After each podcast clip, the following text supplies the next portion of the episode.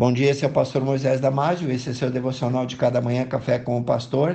Hoje falando sobre o tema, se Deus é por nós, quem será contra nós? Romanos capítulo 8, versículo 31. Desistir dos sonhos, desistir do trabalho, desistir dos estudos, desistir da vida espiritual, desistir de Deus, desistir da família, desistir de si mesmo, desistir da vida, desistir da igreja, Todos os dias muitas pessoas desistem de muitas coisas e os motivos que o levam a desistir são muitos e variados. Mas será que são motivos plausíveis? Será que teria que ser assim mesmo? Será que as pessoas deveriam desistir? Talvez você esteja em um desses momentos em que pipocam razões para desistir. Mas antes de desistir, leia o que a Bíblia nos ensina sobre isso. Quais os motivos que te fazem olhar para trás? Quais os motivos que te fazem desanimar, desistir? Ele tinha 17 anos, um jovem como os outros da sua idade, cheio de sonhos, de ideais, de desejos que impulsionavam sua existência, mas também certamente com medos, com ansiedade, dores, dificuldades normais da sua idade. Ele era um de nós Estamos falando de José do Egito, de Gênesis 37. Ele foi presenteado por Deus com um grande dom, o dom de ter sonhos proféticos e interpretá-los, numa época em que a palavra de Deus ainda não havia sido escrita. Por causa da inexperiência, ele não soube lidar muito bem com seus sonhos, mas ele sabia que Deus tinha algo grandioso mais na frente para fazer em sua vida. Deus tinha planos para ele. José era como um de nós. O primeiro motivo de José para desistir era o ódio dos seus próprios irmãos para com ele, por causa do erro do seu pai em fazer diferença entre os filhos. José foi odiado. O motivo dos irmãos ganhou força tamanha força que impactou a vida de José. Ele foi vendido como escravo, levado para longe da sua terra e de seus pais, comprado por um grande oficial do Faraó no Egito. Seria esse um bom motivo então para José desistir? Não, ele achava que não. Apesar da distância da sua terra, de seus amigos e parentes, das suas coisas, José venceu todos os maiores desejos de desistir. Ele se empenhou, se esmerou no seu trabalho como servo, como escravo, e Deus o abençoou.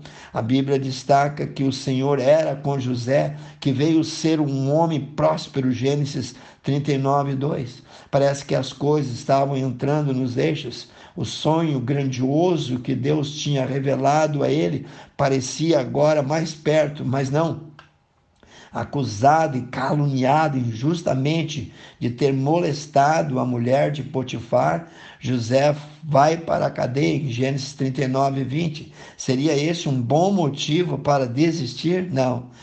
José achava que não. José, ao invés de achar motivos para desistir dos seus sonhos, de sua vida, do seu Deus, ele foi exemplar, foi o melhor preso da cadeia, se empenhou, mostrou-se digno de confiança, o que fez com que o carcereiro tivesse José como seu braço direito dentro da prisão.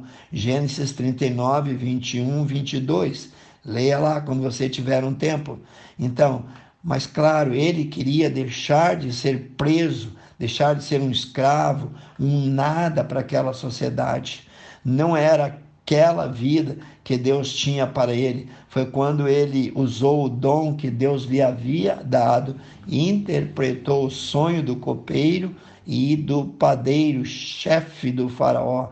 Na esperança de sair da prisão, José pede e diz: Porém, lembre-te de mim quando tudo correr bem, e rogo-te que sejas bondoso para comigo, e quando ir na presença do Faraó, faça menção de mim e me façais sair dessa prisão.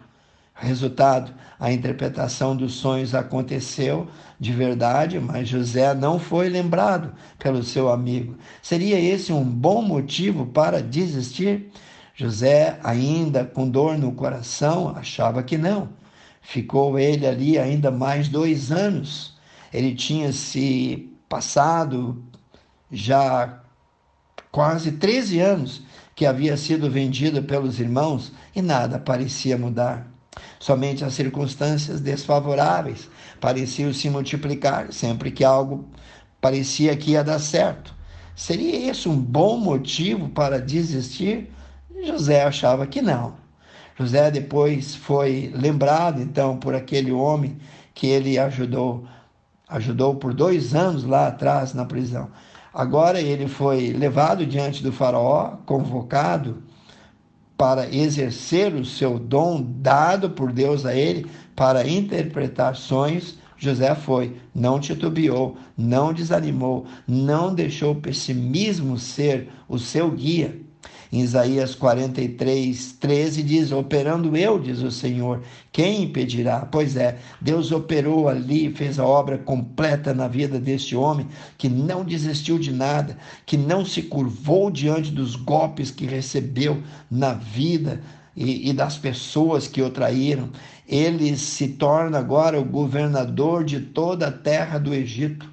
Ele ajudou milhões de pessoas a não morrer de fome ele salva sua própria família, ele perdoa os seus irmãos e opressores, ele perdoou os que o perseguiram e machucaram de alguma forma. Desistir? Não, não, não. Essa palavra não estava no dicionário de José. Qual o motivo que você tem para desistir? Será que são os motivos maiores do que este que José enfrentou e venceu cada um deles? Talvez Bom, a força de fé de José deve ser a força que devemos portar em nossa vida. A resistência que ele, José, teve em meio a circunstâncias contrárias, desfavoráveis, deve ser o tipo de resistência que devemos cultivar. Talvez as palavras de Paulo se aplicam muito bem a José do Egito. Ele disse, Paulo, combati o bom combate, completei a carreira e guardei a fé. Segundo Timóteo 4, 7. Que Deus te abençoe, Deus abençoe cada um, Senhor, que ouviu esse devocional. Faça resplandecer a tua sabedoria, a tua misericórdia, o teu amor sobre cada um, Senhor. Eu te peço em nome de Jesus. Amém. Se você gostou, passe adiante. Eu te vejo amanhã em mais um Café com o Pastor.